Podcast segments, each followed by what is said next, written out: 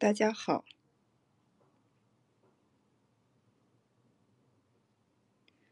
欢迎来到我们今天的直播间。今天和大家聊一聊，是什么影响了我们的亲密关系？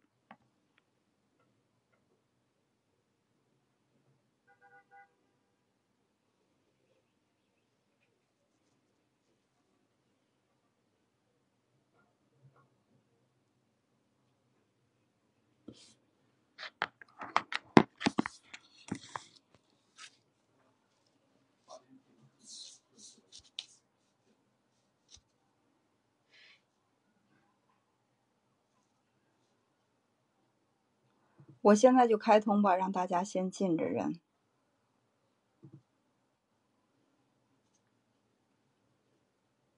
大家好，欢迎来到我们今天的直播间。今天呢，和大家聊一聊是什么影响了我们的亲密关系。呃，那么在今天的这个直播当中呢，呃，我会讲到我曾经碰到的一些案例。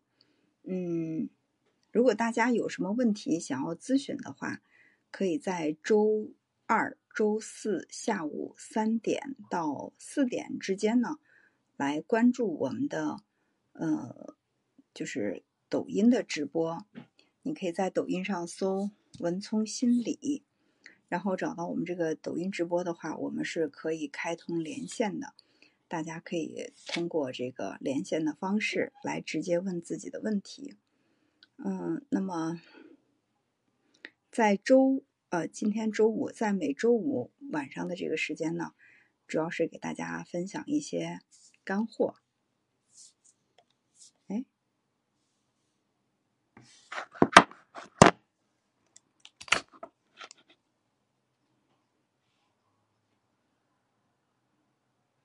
嗯。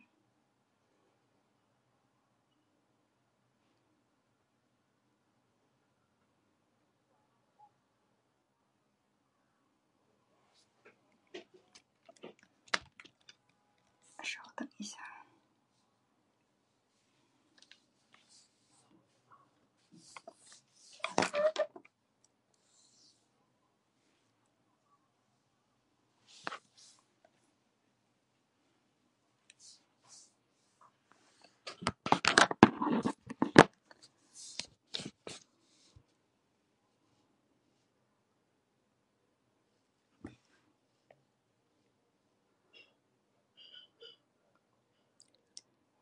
欢迎大家来到我们今天的直播间。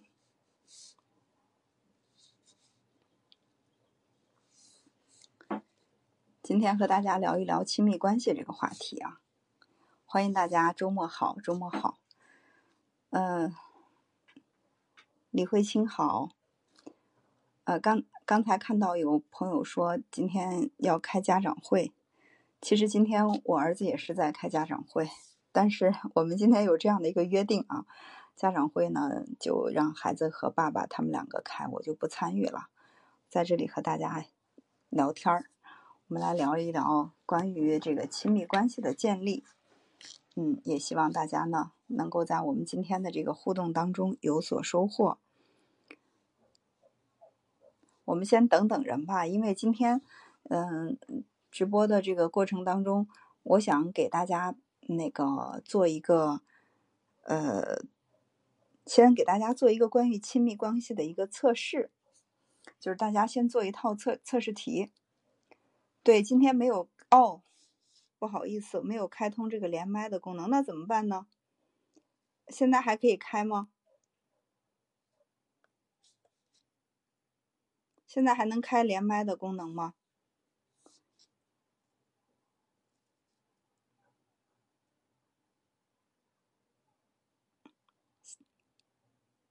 不开也行，好吧，好吧，那今天就那个什么，大家见不到雅琼了，因为那个，要不然我再重新，我再重新，我再重新弄一下吧。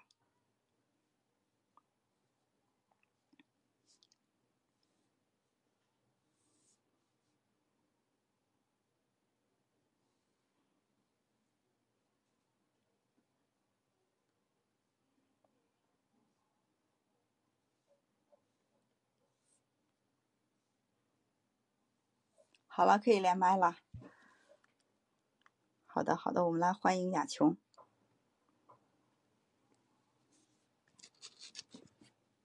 啊，今天我还开通了喜马拉雅的直播，啊，看到在这个直播间里也已经有朋友进来了啊，就是那个，嗯，雅琼你好，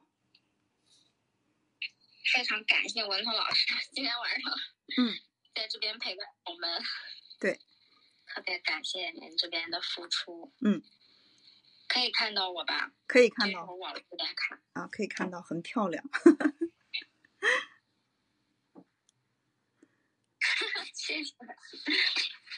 哎，张小青好，乐乐好。谢谢大家的支持哈，嗯，因为我们嗯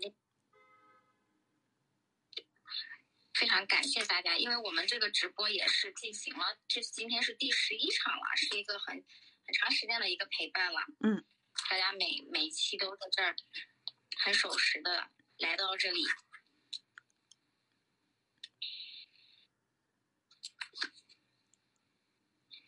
这边网络可以吗？我这边好像有一点卡，稍微有一点点卡。我这边还好，还可以。看你还哎还行，还算流畅吧。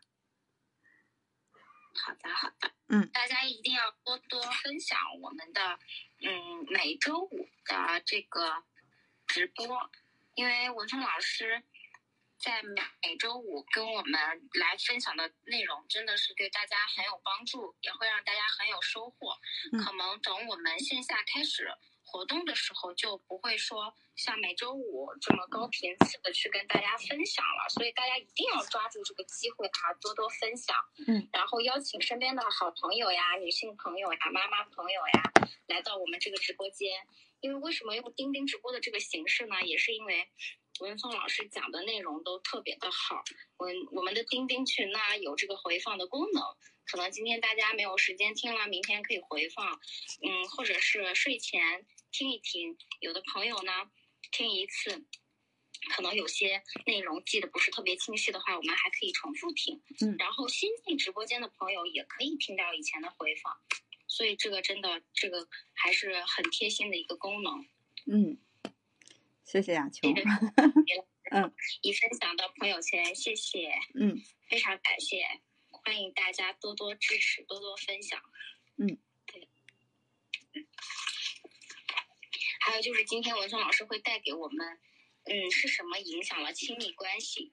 这个其实我今天看到这个主题的时候，我就在想，好像反正我就是觉得，就身边的朋友吧，就很多就是结婚之前跟结婚之后。他这个夫妻关系啊是完全不一样的，嗯，好像是多了一个角色，多了一个小宝宝，多了一个被关注的对象以后，很多结完婚以后就变成了舍友，同居，同居这个舍友，怎么分享朋友圈？啊，您可以，嗯，不知道您这边看有没有看到过，嗯，魏青老师，您这边有没有看到过我们？在群里发的这个关于我们文聪老师钉钉直播的一个海报，您可以把这个海报直接作为图片保存到您的手机上，就可以分享到朋友圈里了。对，这样还是很方方便的。嗯，那今天我们就赶紧把时间交给文聪老师。好的，好的，谢谢雅琼，谢谢。嗯，拜拜。好，见哎，稍后再见。好的。嗯。好，开始我们今天的内容分享。嗯，因因为我今天呢也是临时的把我们这个喜马拉雅的这个直播也给开通了，之前也没有预告。嗯，我想呢也让更多的朋友能够嗯听到我们今天所分享的这些内容，因为亲密关系对于我们的人生来讲实在是太重要了啊。嗯，你比如说我们在当初谈恋爱的时候就觉得是想好好的去享受。这个爱情，结婚的时候也是想拥有一段一段这个美满的婚姻，但是真正的两个人从这个相识，嗯，到相知，也有可能是从相爱到相杀这个过程，对吧？有的人是从相识啊，然后到相知，有的人是真是从相爱到相杀了。刚开始的时候，嗯，大家都是觉得对方就是这个世界上最适合自己的人，嗯，对方简直是满足了自己对爱情的所有的想象。但是结了婚之后呢，会发现，哎，我怎么选了最糟糕的这个人？这世界上那么多人，我就是闭着眼睛在街上抓一个，也比我现在嗯眼前的这个好。当初精挑细选选的是什么呀？我不知道大家有没有过这种感觉哈，就是觉得在谈恋爱的时候会觉得，嗯，就是我选的这个人，最起码在我所认识的人当中，我所能遇到的人当中是最好的那一个。但是结了婚之后呢，就会发现，觉得哎，这个人怎么身上那么大毛病啊？我看那满大街的那些男的，哪个都比他好，就他身上的问题太太严重了。我们两个真的是太不合适了。所以我记得以前曾经读过一个笑话，特别逗哈。那个，嗯，一对夫妻吵架，那个男的说：“我当初是瞎了眼，我才娶了你。”然后这个女的呢，就说：“我当初是瞎了眼，我才嫁给你。”然后两个人吵得不可开交。这个时候呢，就邻居来拉架了。邻居就说：“哎呀，你看你们两个，那个把自己把对方都说成什么了？就是都是眼瞎了才选对方了。那那你们能不能告诉我，你们结婚这么多年了，有没有一点好处啊？”然后呢，他们俩异口同声的说了一句：“结婚是我们恢复了视力。”当然这是一个笑话，但是我觉得这个笑话，就是它还是挺耐人寻味的，让我们还是挺耐琢磨的。就是当时你看，为什么说这个结婚结婚，有的时候就是昏了头，就是眼，就是当时那种一冲动就把这个婚结了。结了婚之后，我们会发现我们这个眼睛啊，就像那个探照灯一样。以前的这个我们可能就是真的是就是，嗯，恋爱是我们。失去了这个理智，甚至也失去了这种视力。结了婚之后呢，我发现我的这个眼睛开始逐渐的恢复视力了，就开始把对方身上的那个缺点呀，就越放越大，越放越大。到最后呢，就会发现，哎呀，我当初 看上的那个那个人，他身上的那个优点，现在也没那么可爱了。我没有发现的那些缺点呢，也开始逐渐的暴露了，就特别后悔自己的选择。所以说，就是有一个。哲人曾经说过嘛，说就是这世上再恩爱的夫妻，他们也都在这个结婚的过程当中产生过无数次要跟对方离婚，甚至要杀了对方的这种想法。我觉得说的还是蛮有道理的。嗯，我曾经还读过一个小故事，说那个，嗯，在一个国外的一个小镇上，他们有一个风俗，嗯，就是说那个，嗯，每到那个该过年的时候，你。在那个教堂门口祈祷，嗯，你你能够非常诚实的说，你们这一年从来没有吵过架，夫妻就是一整年都是保持着一种特别恩爱的状态。如果说你们能够，嗯，对着这个，呃，耶稣发誓说，你们这一年从来不吵架，这一年没有吵过架，没有红过脸，没有闹过别扭，嗯，那么能够保证这一年。嗯，就是不吵架、不生气、不闹别扭的话，就可以领一好大好大的一块腊肉。呃，但是呢，就是这个风俗虽然是设立了很多很多年，但是呢，基本上是没有人能够领到这块肉的。这可见什么呢？就是我们作为一个烟火的平常的夫妻，在这个生活当中生生气啊、闹闹别扭啊，其实也是很正常的。不要把这些问题。过于放大，就会觉得，哎呀，我我怎么天天过的是水深火热的日子？我们之间的矛盾怎么那么多呢？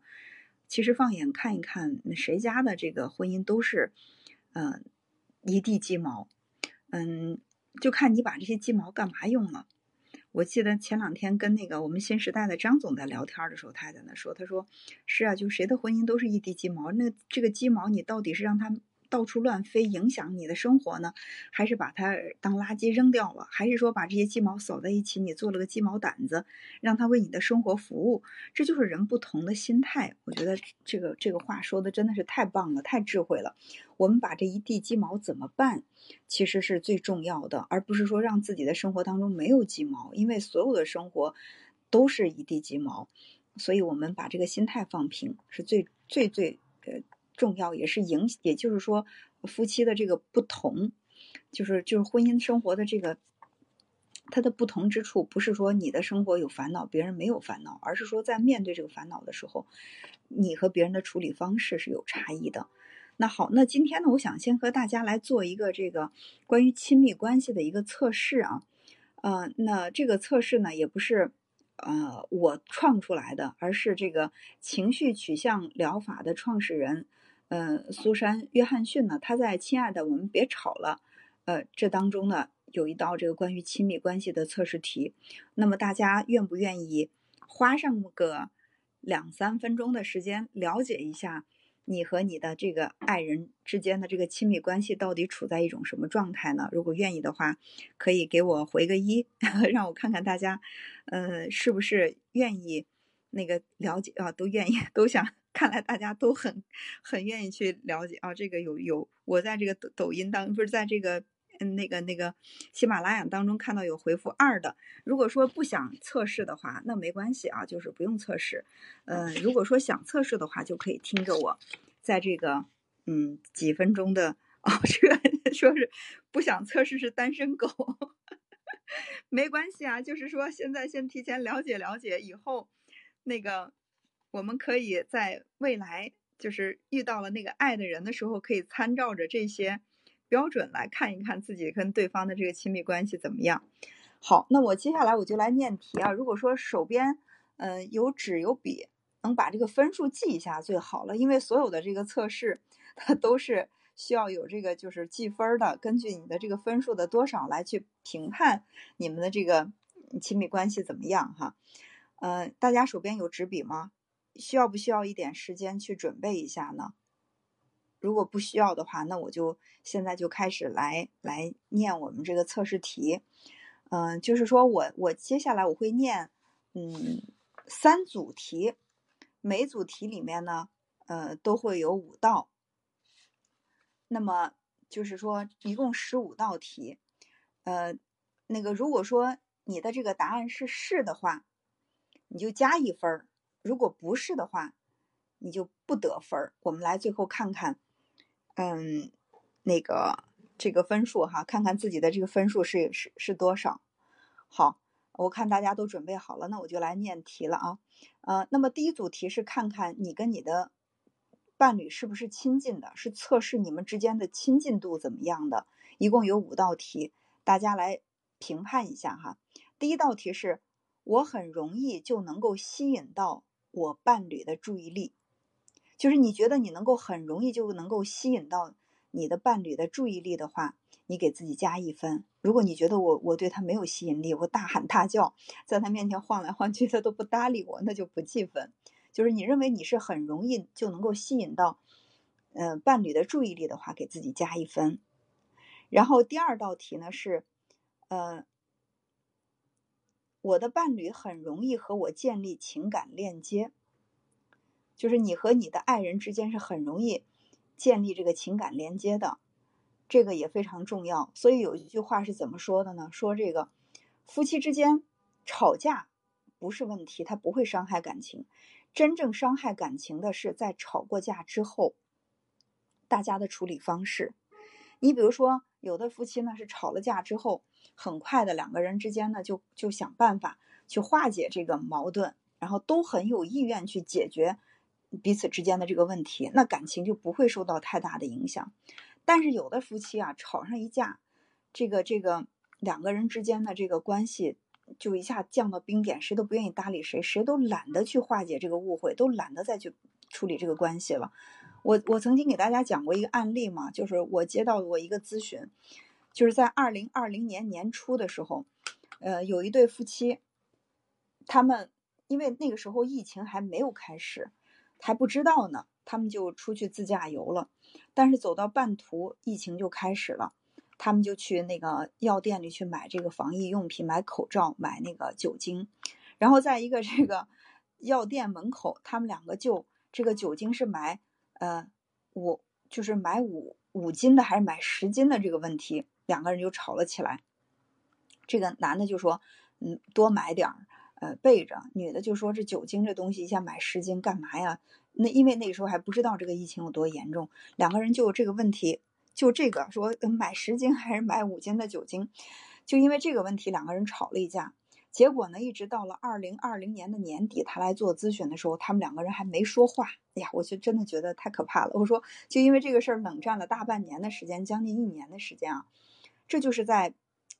就是在处理这个吵架的时候，两个人之间的关系很差，所以就是第二个问题，就是你觉得你和伴侣之间能够建立情感连接吗？就是不论是吵架、生气、冷战，还是说你们去表达爱意的时候，都能够有这个信号接通，嗯，你表达爱，他能够接收到，他向你表达爱，你也会有回应，这叫做情感上有链接。这是第二道题，是的话选一分儿，如果不是的话就不得分了。第三道题呢是，呃，我的伴侣表现出来，我对他来说是最重要的。比如说我的老公，我我觉得哈，我的老公他表现出来的那种状态，就是把我当做是最重要的。如果是的话就加一分，不是的话就不加分。然后第四道题是，在这段爱情关系当中，我并没有感到孤独，也没有感到被排斥。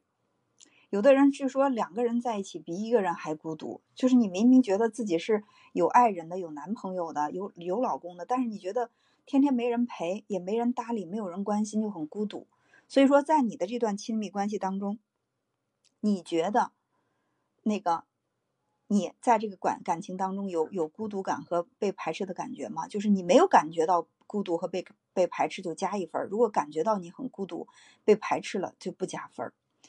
嗯，第五道题是，我能够和伴侣分享心灵深处的情感，而且他也会倾听。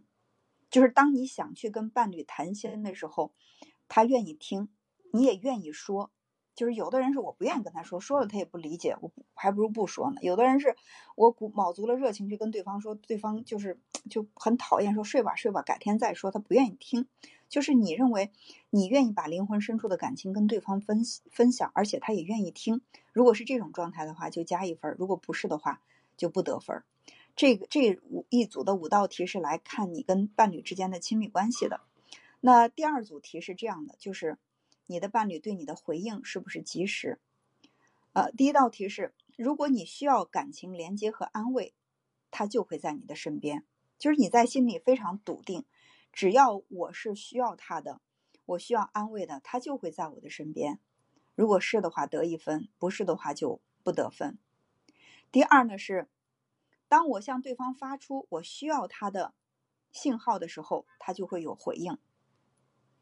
就是当我向他，我告诉他我需要他，我需要他向我靠近的时候，他就会有回应。如果是的话，得一分；不是，不得分。呃，第三题呢是，在我焦虑或者是缺乏信心的时候，我可以去依赖我的伴侣。就是我在心里有底，我焦虑、我缺乏信心的时候，我就首先想到他，而且呢，我也觉得他是值得我依赖，我可以依赖到的。是的话一分，不是的话不得分。第四道题呢是，即使是我们在吵架或者有不同意见的时候，我也知道我对于我的伴侣很重要，而且我们可以找到其他的方法达成一致。就是你们两个有意见不同的时候，你知道他不会因为跟你的这个不同意见对你有看法，而是还依然把你放在最重要的位置。第五道题呢是，如果我需要知道我对他的重要性，他就会给我信心。就是说，我想告诉对方，我在你心目当中，我想问问对方，我在你心目当中重要吗？对方呢就会给你回应，而且是肯定的答案。你觉得是的话，有这个自信心的话加一分，没有的话不得分。还有第三组题是看一看双方是不是都愿意积极的投入感情。第一道题是在接近伴侣、相信伴侣的时候，我会觉得特别的自在。就是我跟我的伴侣在一起的时候，我我特别的自在。有一些夫妻不是这样的，有一对夫妻来找我咨询，男的，就是那女的就说，我在他面前我都不敢走路，我都害怕我走路他会嫌我的走路姿势难看，就是他一天二十四小时只要看到我都是在挑我的毛病，就从来没有给我个肯定，我在他面前不自在。那就是如果说你在你伴侣面前你觉得特别的自在，特别的放松，加一分；不是的话不加分。嗯。还有第二呢，就是在任何时候、任何事情上，我都能够特别特别的信任我的伴侣。是的话加一分，不是的话不加分。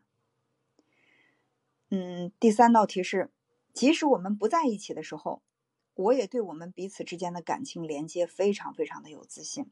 这个其实呢，就是对那个异地恋的有特别大的考验。就是有的是有的，一会儿我会讲到关于这种焦虑型的这种亲密关系。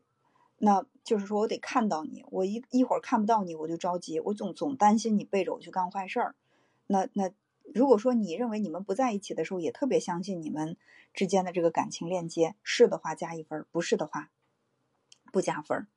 第四道题是，我知道我的伴侣特别关心我的喜怒哀乐，他特别特别关心我的心情是什么样的，就是能感受到伴侣对于你的情绪特别的关怀，加一分儿；感受不到的话不加分。呃，还有最后一道题就是我很有安全感。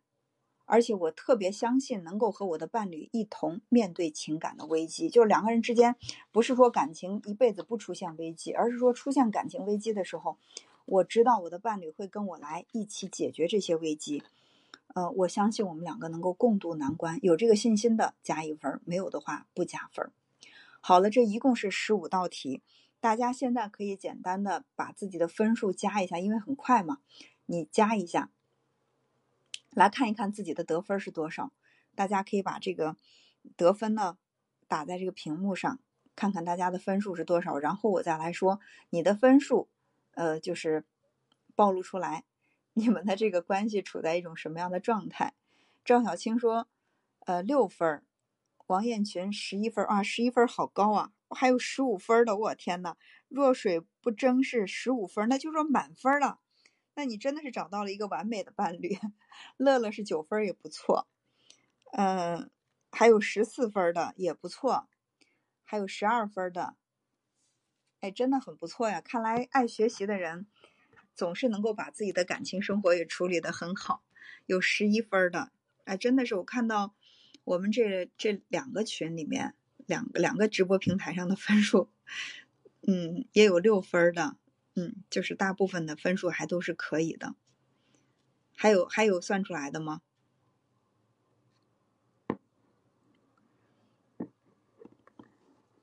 好，那我就那个什么来揭晓一下我们这个答案啊啊，有八分的，有六分的，有十一分的。就是说，如果说你的这个得分大于七分或者等于七分的话，呃，那么就说明你们已经建立了特别牢固的情感链接。如果说你的这个分数在七分以下，那就说说明你们之间的关系是需要再巩固巩固了，就是需要我们引起注意，或者说我们要好好的去思考一下，怎么样把我们这个情感链接再巩固巩固。那我觉得今天我们的这个分享，你就要听的，嗯，更加的认真一些了。呃，总之一句话哈，其实所有所有的感情都是从这个沟通开始的嘛，就是从表达开始。就是表达准确的话，感情才会稳。所以我们说，表达要准，感情才稳。沟通对了，事半功倍。很多时候，这个就是夫妻之间不太会沟通。就是我明明想的是 A，但是我说出来是 B。我明明是特别的关心他，但我说出来的全是狠话，甚至是诅咒的话。我我就是用诅咒的方式，就是用软软的舌头说出硬硬的话，是像刀子一样去扎对方。其实心里是什么？心里软的跟跟什么似的，就是为了关心他，就是觉得好像反复的关心他，他不听不听，我就用狠话去刺激他。其实这个效这个这个嗯效果更不好。所以今天呢，我们就来看一看，我们先从这个是什么破坏了亲密关系开始谈起啊。就是说，哎，就是为什么我特别爱的那个人，到最后在我眼里变成了一个特别糟糕的人呢？就是这个到底是什么？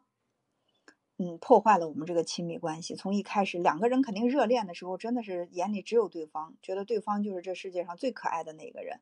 那为什么相相处了一段时间，经历了这种七年之痒，甚至不用到七年之痒，两三两三年之后呢，就开始不爱看到对方了，甚至见到对方之后呢，嗯，就会觉得厌烦，啊，想躲着对方，破坏亲密关系。有这么几个方面，第一呢，就是就是个晕轮效应消失之后对爱情和对方的幻灭。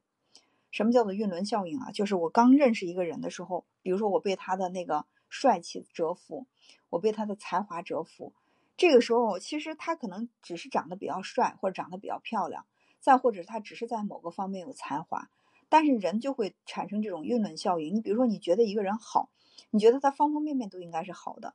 如果说他哪些方面表现的不如，就是不如你的想象，你就会特别失望。最典型的例子就是明星，你看哈，我们觉得这明星都是俊男靓女的，然后呢，就是尤其是在我们青少年的时候追星，会觉得这个明星哪哪都是好的呀，他应该就是完美的，就是三百六十度无死角，从内到外都应该是闪闪发光的。但是，一旦暴露暴曝光这明星，比如说犯罪了，明星什么出轨了、吸毒了啊，我们就会觉得大跌眼镜，就绝对就一点都不能饶饶恕。为什么呀？就是因为他那个形象包装的外在的那个形象实在是太太闪耀了，就是以至于让我们认为他的方方面面都应该是特别好的。就是我记得在看那个那个电影《芳华》的时候。啊，我好像前上上周的直播我就讲过嘛，说那个就是黄轩扮演的那个那个林峰，好像是叫林峰吧，他不是有一个就是像一个活雷锋一样的形象，帮这个的忙，帮那个忙，呃，那里边就那个就是嗯那个那个叫林采什么演演的那个就是就唱歌的那个那个女兵，她其实也就是生活挺随便的，跟好多男男兵之间都有那种比较暧昧的关系，后来呢就是。那个，呃，就那林峰不是特别爱他嘛？向他表达爱意的时候，他他表现的特别的愤怒。后来别人就问他说：“你跟那么多就是那个当兵的男生都好像都表现的挺挺随便，为什么他不行啊？”他就说：“那他不行，那意意思是什么？你是一个像雷锋一样的形象，你就不能有七情六六欲。所以这都是属于晕轮效应的一种表现。就是我们可能在恋爱的初期，无论是男生还是女生。”我们都会去有一种自我抬高的本能，因为我爱他嘛，我也想让他把对我的印象好一点，所以我就会就会表现出来我自己所不具备的那种特质。比如说我我明明是个大胃王，但是我觉得我这个女生如果在外面吃饭吃的那个大快朵颐的话，会让男生觉得我不够秀气，不够斯文。于是呢，我就小口吃饭，而而且还装的自己的那个胃口特别小。对吧？男生会怎么样呢？就是明明其实自己没多讲卫生，但是把自己弄得里外都是特别香的。然后女生要去造访他的这个住所的时候，把那些臭袜子什么都塞起来，表面上把自己搞得好像很干净似的。这都是我们在面对自己所爱的人的时候，或多或少的都会有那么一点点伪装，就是我们去伪装我们所不具备的那种特质。嗯。这也不是虚伪啊，就是人自我抬高是人的一种本能，我们都会这样，尤其是在陌生人面前，在我们认为比较重要的人面前，我们都会，呃，多多少少的会有一些这种伪装。那等到两个人近距离的接触了啊，天天在一起朝夕共处的时候，才发现不是那回事儿。他以前看把自己搞得香喷喷的。油头粉面的，结了婚之后发现他其实挺邋遢的，就会我们就会大跌眼镜。这这些呢就会影响我们的这个亲密关系。另外呢，还有一点是什么？就是我们自己的想象。其实对方也没有说过他具备这么好的这种，就是特质，但是我们会认为他肯定是一个特别有责任感的人，他特肯定是一个特别担当的人，他肯定是一个特别成熟的人。我们会这样想，但后来。结了婚之后，你会发现不是的，就是那些东西都是自己想的，不是不是我们，不是我们爱上了一个人，他变了，而是说我们在爱上他的时候，我对他的了解就不够，因为我对他的了解不够，我就自动的把我不了解的那些东西用特别完美的想象填充了。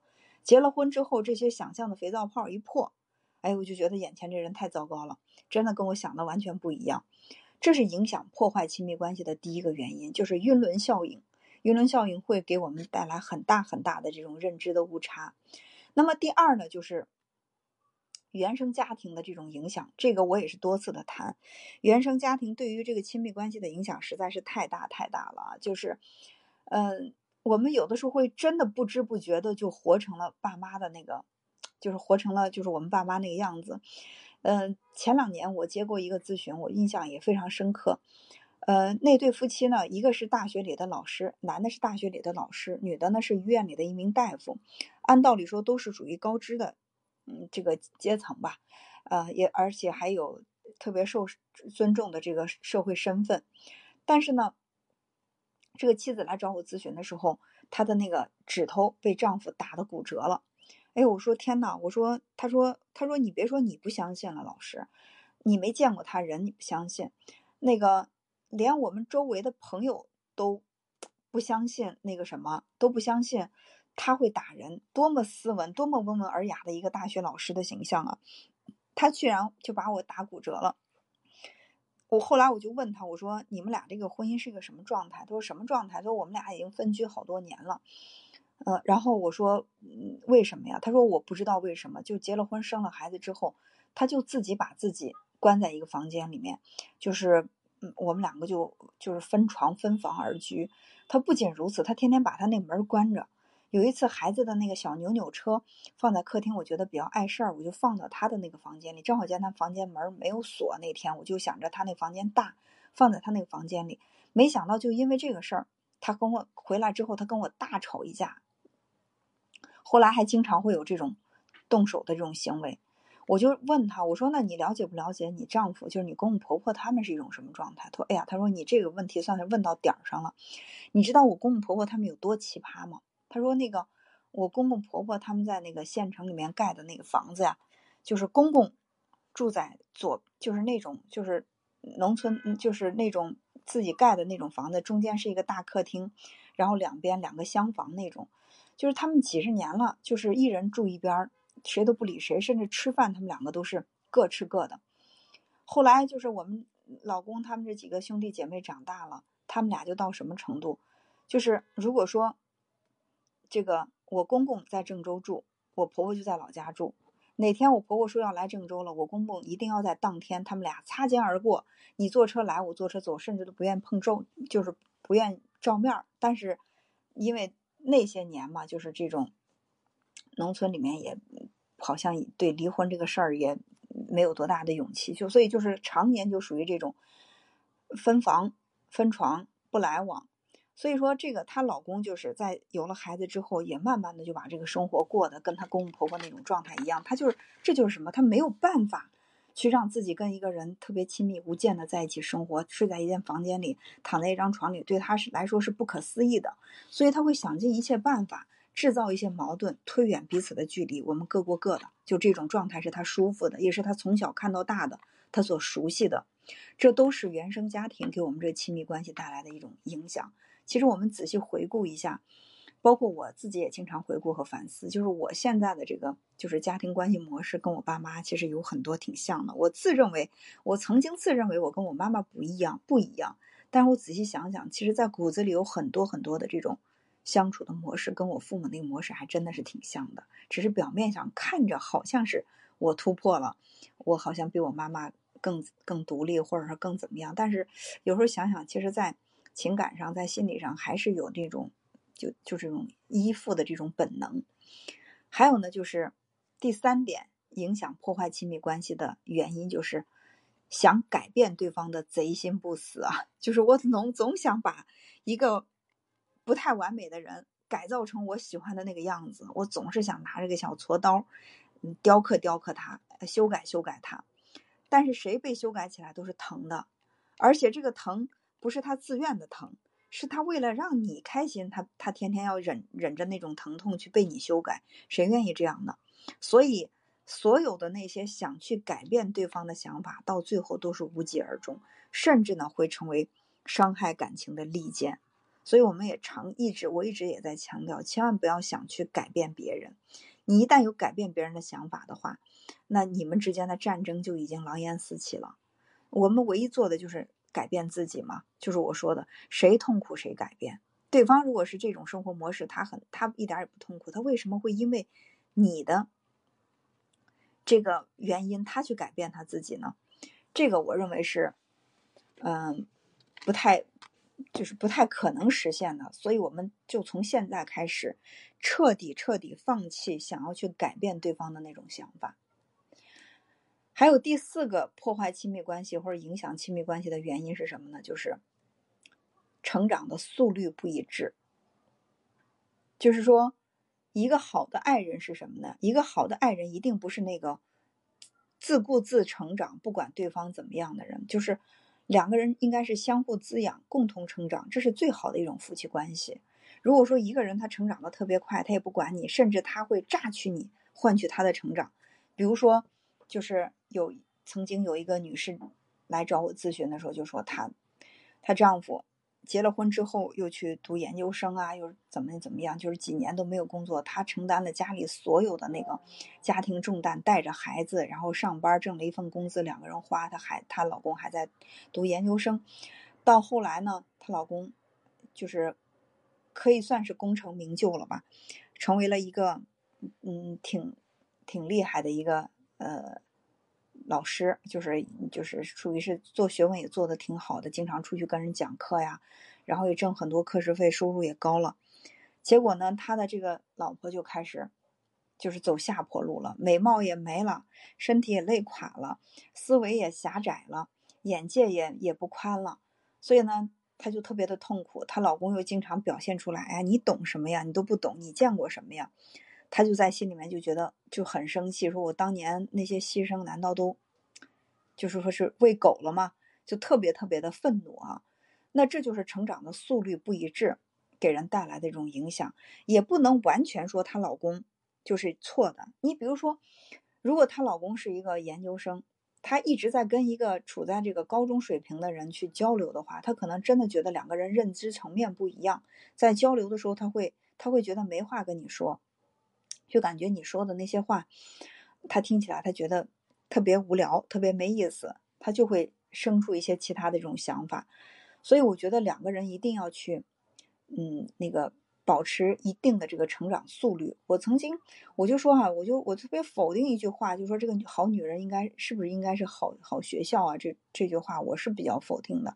为什么把女人当好学校啊？你说你如果把自己定为定义成为一个好学校，那哪个学校他能把这个毕业生一直留在学校里啊？他在你这所学校里学成了，他就走了，他就毕业了，他就出去往更更大的平台去，你这学校就没用了。是不是？所以说，我觉得好女人应该是跟跟这个好男人共同成长、共同发展。你别把自己定义成一个学校，咱们也没那么厉害。你把他教会了，他，如果你是一所大学，他大学毕业，他要进到社会上去工作，或者他去读研究生了，或者干嘛了，那那你这个在你这儿学完本事，他不就走要走了吗？所以一定是你和他一起成长的，而不是这个。嗯，你们两个这个成长的速率不一样，这种案例其实特别多。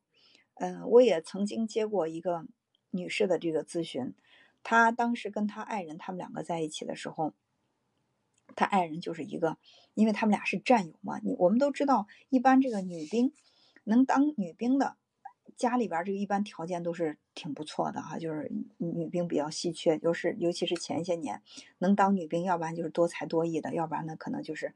就是属于是，呃，怎么说呢？就是这个呃，父母比较有能耐的。她那个老公呢，当时在部队上只是一个普通的一个农村兵。那你想，他绝对属于是下嫁的。呃，可是她老公就特别拼，在大学里面，那，不是在部队又考了军校，然后又又读研又干嘛？后来就一步一步的攀升。嗯，她呢就觉得，哎，转业了以后。既然老公厉害了，那我就可以坐享其成了，在家里面就当一个这个全职太太就得了。后来她就发现，她老公越来越不在乎她，对她说话，以前对她是那种就是特别恭维的那种嘛，因为两个人之间的差异大。到后来就在她面前对她忽视，啊，甚至对他就有的时候说话有点不屑一顾。哇，他实在是接受不了这个变化，他。一直在跟我强调当年他是怎么怎么样，当年他是怎么怎么样，就一直沉浸在当年那个男人多么卑微，她是多么高傲的一个公主。现在两个人地位发生变化了，我这真的没办法。我们今非昔比，不能一直活在过去，因为这么多年他在努力奔跑，而你呢，就是一直在贪图享受，这就是你们现在发生的这个变化的一个最根本的原因。所以这这这四点，晕轮效应的产生。对原生家庭的忠诚，还有想改变对方的那种想法，以及两个人成长的速率不一致，会破坏这个亲密关系。一般情况下，影响这个亲密关系的大的方向是什么呢？就是第一呢，就是比如说父母双方的父母在一起，两个家族的这种纠缠，容易导致这个亲密关系出现问题。还有第二点呢，就是消费观，两个人之间的这个。消费观念不一样，也容易导致，嗯，这个影响到这个亲密关系。你比如说，嗯，我们不得不承认哈，就是你小的时候那个成长经历，对于你未来的那个消费观念是，不管你有钱没钱，不管你你你挣了多少，如果说小的时候你在金钱方面有过极度的那种匮乏，那么长大之后，你可能你第一是你觉得自己不配拥有太多的财产，你就不敢特别有钱。嗯，第二呢，就是你即便是有了钱，你也不太敢去花钱。我我相信大家可能在这个生活当中都见过那种，都见过那种，其实挺有钱的，但是就把自己搞得很苛刻。哎呀，穿的也是特别的简朴，吃的呢也也不是特别的讲究，就好像就是我们说的守财奴，把钱都攒着不舍得花。其实不舍得花，也不是说他真的是天生抠门或者怎么样，这是一种这是一种习惯，就是说也是从就是父母那里面传承过来的一种习惯。所以你比如说女孩子会认为我花两百块钱买上一束鲜花，我感觉插在家里面，哪怕两三天的枯萎了，我就看这个花，我觉得我很开心啊，我觉得心情特别愉悦，我很追求这种精神上的这种享受。但也可能换一个男的，他。穷怕了，甚至小的时候有过饿肚子、吃不饱的那种经验。那么他看到你花钱买这些不实用的东西，他在心里边，他就会啊特别的生气，他就感觉你这是在乱花钱。所以有的时候两个人会因为对方是不是乱花钱吵架。那这个钱到底是不是乱花？我觉得没有绝对的标准啊。最主要的就是你两个人之间的价值观不一样。我认为我花一千块钱去买一个那个演唱会的现场演唱会的门票去看，特别的值。但是可能另外一个人就会觉得，那我在家里面，我我买套好音响，我听什么不行啊？我非要花那么贵的价钱去那场演唱会，能能给我带来什么呀？看不看又能怎么样呢？所以这就是容易两让两个人之间产生差异。还有另外呢，就是说这个关于这个子女的教育方式，对子女的教育方式也是影响这个亲密关系的一个最大的一个，或者他们是互为影响的。如果说你们之间的亲密关系不好，就特别容易在教育子女方面产生分歧，而且在子女方面之间的冲突，教育子女方面的冲突多了，对这个亲密关系的关也会造成一个影响，就是互为影响和破坏的。大家可以反思一下，看一看是不是都因为这个对孩子的这个教育方面不一意见不一致，就是吵过架、生过气。还有呢，就是关于性，啊，就是这个性不和谐，这也是影响亲密关系的非常大的一个原因。其实就是有有专家说嘛，呃，咱们中国有很多的这个夫妻，其实是啊两个人之间的夫妻生活不和谐，但是，嗯，因为对外没法这么讲，就会说是因为啊感情不和。那咱们中国也有一句老话说，小夫妻床头打架床尾和，就是说两个人如果说你这个就是这个性还比较和谐的话，可能很多问题就容易解决。啊，两个人如果在一起有过这个比较亲密的这个行为，再去说话的时候，你的声音也会软下来。你不会说在两个人正在亲热的时候，你跟对方就是说话还像上政治课一样，肯定不会。就是那种说话的语调呀、方式呀都会发生变化。那对方可能对于你的这个意见在接收起来也会 更容易。所以这个也是不容忽视的一点啊，大家不要，尤其是女性，女性容易拿性去惩罚男人。就是你今天不听我的，你晚上少碰我。你要惹我生气的话，你这个月你就别别靠近我，咱们俩就分开。这其实是特别不可取的。有问题说问题，但是呢，不要拿这个性去惩罚对方，惩罚的多了，呃，就可能会让对方，嗯，怎么说呢？就是对你没兴趣了。以前我一个有一个好朋友就是这样的，她说那个老公不干家务。老公不干家务，她就挺生气的。然后她老公去找她的时候，她就特别生硬的拒绝。然后是拒绝的时间长了，她她去主动向她老公靠拢的时候，她老公反而就提不起兴趣，不大不不怎么搭理她，反而让她恐慌了。她说：“哎呀，他会不会在外面有外遇啊？”就是现在以前他老找我，现在我找他，他都不搭理我。我说：“那可能是你用的这个方法错了。”所以我们真的要注意这一点啊，嗯，那么接下来我们再说说什么是真正的亲密关系。就是你说两个人在热恋时期，就刚认识的前仨月，恨不得天天二十四小时粘在一起，那算不算亲密啊？我觉得那不是那不是真正的亲密关系，那只能算是一种假性亲密。就是假性亲密是什么呢？就是我说的，在那个晕轮效应那个时期，大家都想把最好的一面展示给对方，所以说每个人呢都是把自己弄得很完美。两个人为了让这个感情显得更完美，就会掩盖问题。比如说我看到他身上有一个问题，但是我觉得我把这个问题说出来会破坏我们的感情，我又不想让我们之间的感情遭到破坏，那怎么办呢？那我就假装这个问题不存在，或者我给他找个理由。哎呀，他也不是一直这样，他就是嗯，可能今天心情不好吧。我们会这样。你比如说，以前我身边有个朋友，就是她说她跟她男朋友去 KTV 唱歌，因为点什么小事儿，男朋友把那个 KTV 那那里边就是那喝酒的那杯子全给砸了。他跟我讲这个事儿的时候，我就说，我说你那你得注意呀，这个男人是不是有暴力倾向啊？他就说，哎呀，你别把问题扩大化。他就那天喝了点酒嘛，他那个什么，再加上他他那天心情不好。所以他不会，他不会一直是这样的，他就开始自己给自己找这个理由。我能怎么办呢？我又不可能去身边的朋友去拆散人家这对情侣。我说，反正呢，就是你可以再观察观察他。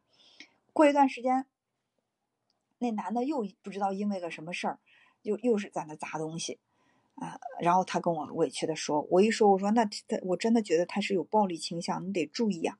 他说啊，不会不会，这这主要是他这件事情主要不怪他，他也是那个受冤枉了。你想想，人在被冤枉的时候，他他肯定脾气不好嘛，就开始各种找吧。到最后真的发现这男的会打人的，所以说就在刚开始，你你觉得你们两个之间再好，没有经过这个一一个过程，那种好都是假性的亲密。那这个过程是什么呢？第一呢，就是彼此吸引。第一个阶段是彼此吸引。哎，我我多看他一眼，我脸红了。然后他看见我看他了，他也脸红了。就是这种怎么说呢？就是，感情刚刚萌动的那时候，那那种状态，就是彼此吸引。然后呢，再到那个就是所谓的亲密无间，就是我我给他所有的奇奇怪怪的行为都找理由，我觉得他这个都是可以理解的。我去维护我们之间的关系，然后呢，我会去把我们之间这个问题全都掩盖。这其实是一种假性亲密关系。他还远没有达到真正的亲密，这是假性的亲密关系。这个假性的亲密关系过后呢，会进入到一个权力争斗期。权力争斗期是什么？两个人就开始，那个，你你为什么不多理解理解我呢？然后他就说，那你也没理解我呀，对吧？你不能，那这件事你都不能多担当一点，那不能每次都让我担当啊，对吧？就两个人就开始为这个就开始争执了。出现这个阶段。我觉得它是个好事儿，千万不要觉得我们两个开始为这个事儿吵架了，很糟糕。这是好事儿。如果说一对夫妻他们俩真的在这个在里边就是从来不吵架，如果说真的有那种一辈子不吵架的这个夫妻，那么就证明他们一直是处在这种假性的亲密关系。那这种假性的亲密关系是靠什么来维持的呢？是靠其中一方一直在牺牲着自己的感受，对吧？就是说。呃，我我因为我太爱他，我爱的特别卑微嘛，所以说所有的问题我都不敢跟他直面的去冲突，我就掩就掩饰压抑自己的感受，装作什么都不在乎，从来就是不去在他面前谈我自己有什么样什么样的这种心情，就用这种方式来去维护这个关系的这种亲密，那这绝对是一种假性亲密关系，在这在这样的亲密关系当中，一定有一方这一辈子都是在委屈当中的。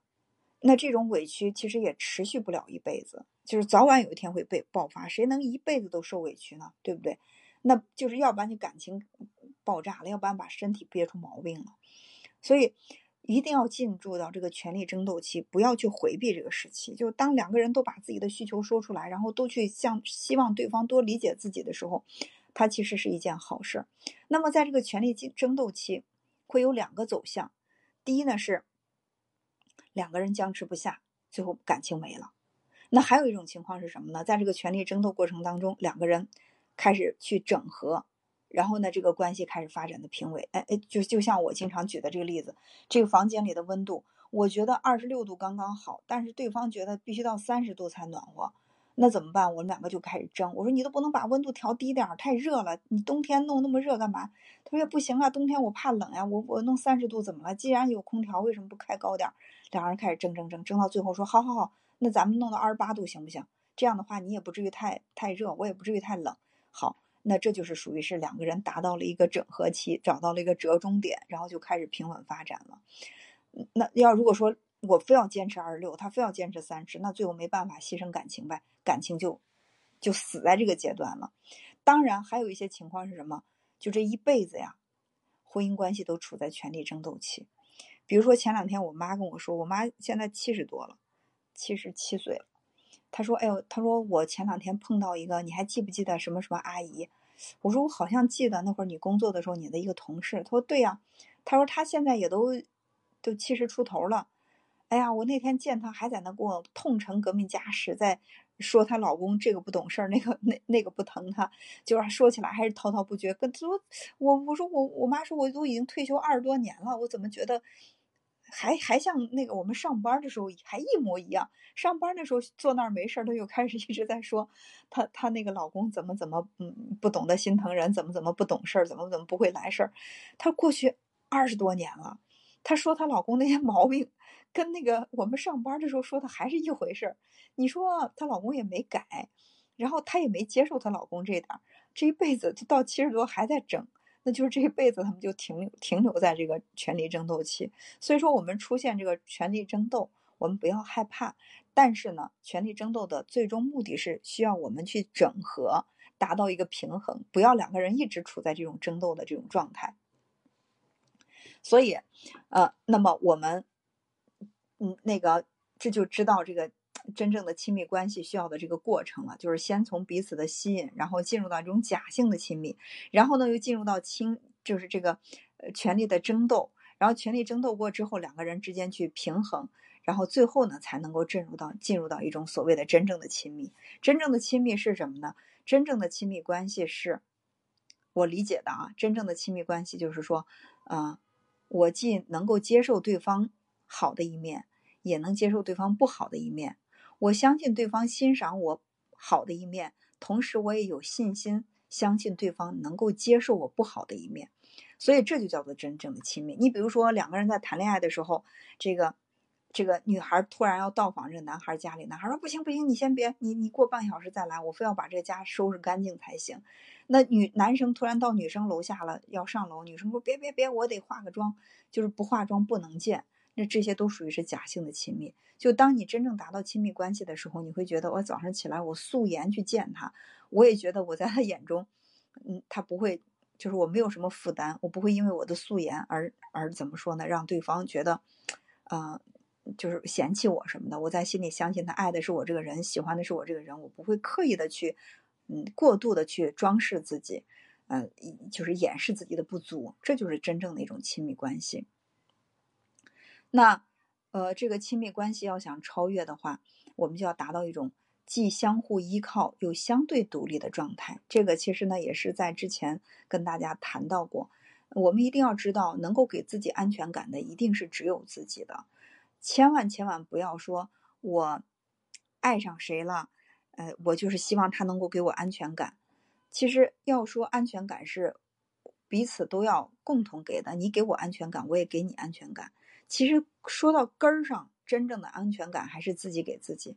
你比如说，你本身是一个你对自己没自信的人，你觉得我对这个男生就没有吸引力，他爱我是因为他不了解我，他哪天要了解我的话，他肯定就不爱我了。那你就会一直生活在一种，就是怎么，就是那种特别紧张的那种紧绷的状态，觉得随时随地都会出现一个横空出世一个情敌，然后一把就把他抓走了，所以你就会一天。两天的特别监控他嘛，就会觉得，哎呦，就是我他稍微不在我的视野范围之内，我都觉得他跟别人鬼混去了。可别觉得是这个只有不优秀的女人，她才没有安全感，优秀的女人都有安全感。我觉得这个安全感跟优秀不优秀有的时候还真不不太一样。我身边有一个特别特别优秀的人，我那天跟他一起吃饭，我当时我惊呆了，我下巴差点掉了。我们正吃着饭，然后她就给她老公打了一电话，问他你在哪儿？她老公就说，在我妈这儿，然后她只说了三个字儿：拍视频。过一会儿就看她，她接收了一个，可能是她老公拍了一下，就是在她妈那儿的那个视频发过来，她看了一下，然后把手机放了那，我们才开始安心吃饭。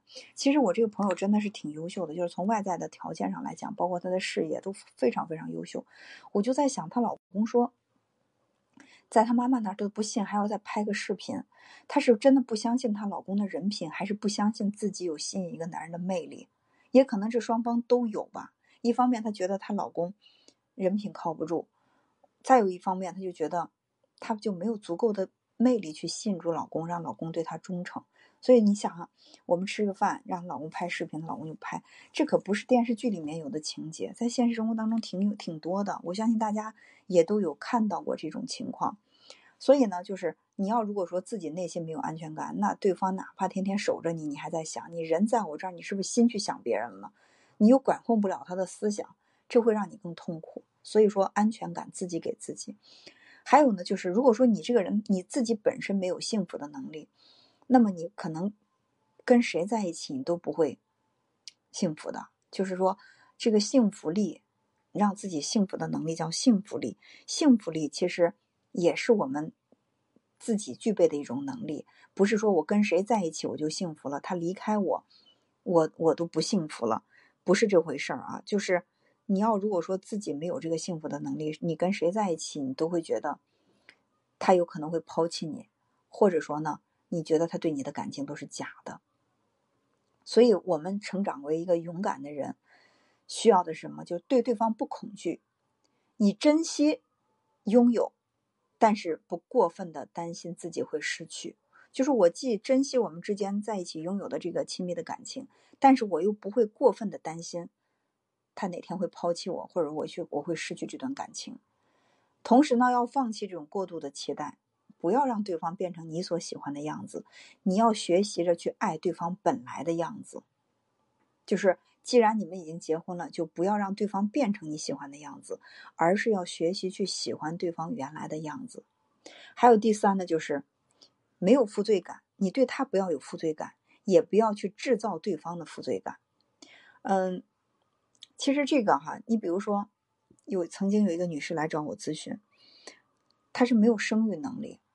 其实她老公，她也没有骗她老公。结婚前她就跟她老公说她没有生育能力，她老公能接受，但她老觉得，哎呀，你看我让一个大大男人断后了，我真的，他还我我我不能生孩子，他居然还爱我，你看，就是我我必须得回报他才行啊！就是在她老公面前，她特别有负罪感，她觉得她让她老公绝后了，让她老公，其实她老公本身是一个，就是有没有孩子无所谓的，人家也不是很喜欢孩子。但她自己就觉得她特别有负罪感，所以整天在她老公面前点头哈腰的，就表现的特别的卑微。她老公就觉得特别的不舒服，就是说觉得我们，我想大家也有这种感觉啊。你两个人在一起平等交流是最最舒服的。一个人在你面前表现的特别的高傲，你会不舒服；但一个人在你面前总是表现的小心翼翼的、低眉顺眼的，你你舒服吗？你也不舒服，对不对？所以说呢，这就是她在她老公面前有负罪感。还有另外一些人呢，会制造那个丈夫的负罪感。哎，丈夫稍微有点对不起自己，就开始说了：“啊，你对得起我吗？啊，我一个黄花大闺女，我十几岁就开始跟着你，到现在我人老珠黄，我为你生儿育女，我为了你牺牲了我的生活，你现在把我折磨的人不人鬼不鬼的，你还不好好对我，这是在干嘛呀？这就是在制造对方的负罪感。你想让对方因为对你有负罪感而留在你身边，那你想一下，谁愿意？”留在一个人身边，就是想起来你都觉得自己是个罪人，就对不起他了，那该是多大的压力呀！所以说，我们作为一个勇敢的人，这也是我特别特别信奉的理念，多次的去强调，就是没有恐惧，没有期待，没有负罪感，能够达到这种状态，两个人之间的这种关系才是自由的，才能够更加的这种亲密。这种亲密，当然，我觉得亲密还要有边界。关于这个边界，我们之前的课程当中谈到啊，就是我们要既要亲密，也要有边界，千万不要亲密无间。一旦亲密无间的话，可能更多的问题就出现了。好了，整整一个小时的时间，我觉得卡的还是挺 挺准的哈。嗯，大家呃想听到什么什哪方面的这个主题的话呢，可以可以留言。啊，我会根据大家所需要的这个，嗯，就是内容。啊，看到有人说卡很卡吗？我这边还可以呀，我这边还行啊，很卡吗？还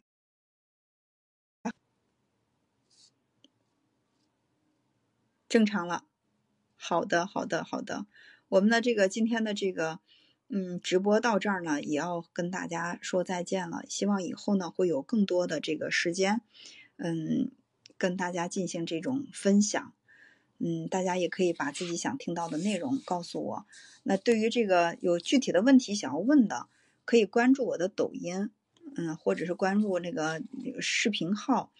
然后我们周二、周四下午的三点到四点呢，会有这个直播连线，就是回答大家，呃，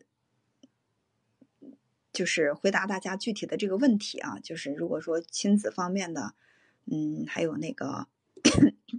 呃，夫妻情感方面的，甚至个人发展方面的，大家都可以在一起探讨。有人问说，没有期待，没有负罪感，还有什么？嗯，就是我们没有，给我也说懵了。嗯，对一个人就是，呃，没有期待，呃，还有没有什么呀？我想一下啊，没有恐惧，对，没有恐惧，你不要害怕失去他，没有恐惧。没有期待，没有恐惧，没有负罪感，对，不惧怕，不要害怕。有的恐惧分为两种，一种是什么呢？就是我见他我就害怕，我见他我就害怕，这是一种恐惧。啊，我就比如说，我说之前来咨询那个说啊，我不敢在他面前走路，我都害怕，我走路他都能挑出毛病，这是一种恐惧。还有一种恐惧是什么？这个男人太优秀了，我特别害怕失去他，我整天活在担忧当中，他会不会抛弃我呀？会不会碰到一个比我更好的人啊？这也是一种恐惧，就是没有期待，没有恐惧，没有负罪感，或者说也不能说完全没有期待，我们都做不到完全没有期待。那最起码呢，我们降低期待呗，就是我们不要过度的期待对方完全按照我们所喜欢的那个样子去长，就是我们尽量的去按他爱他本来的样子。好了，我们有请雅琼。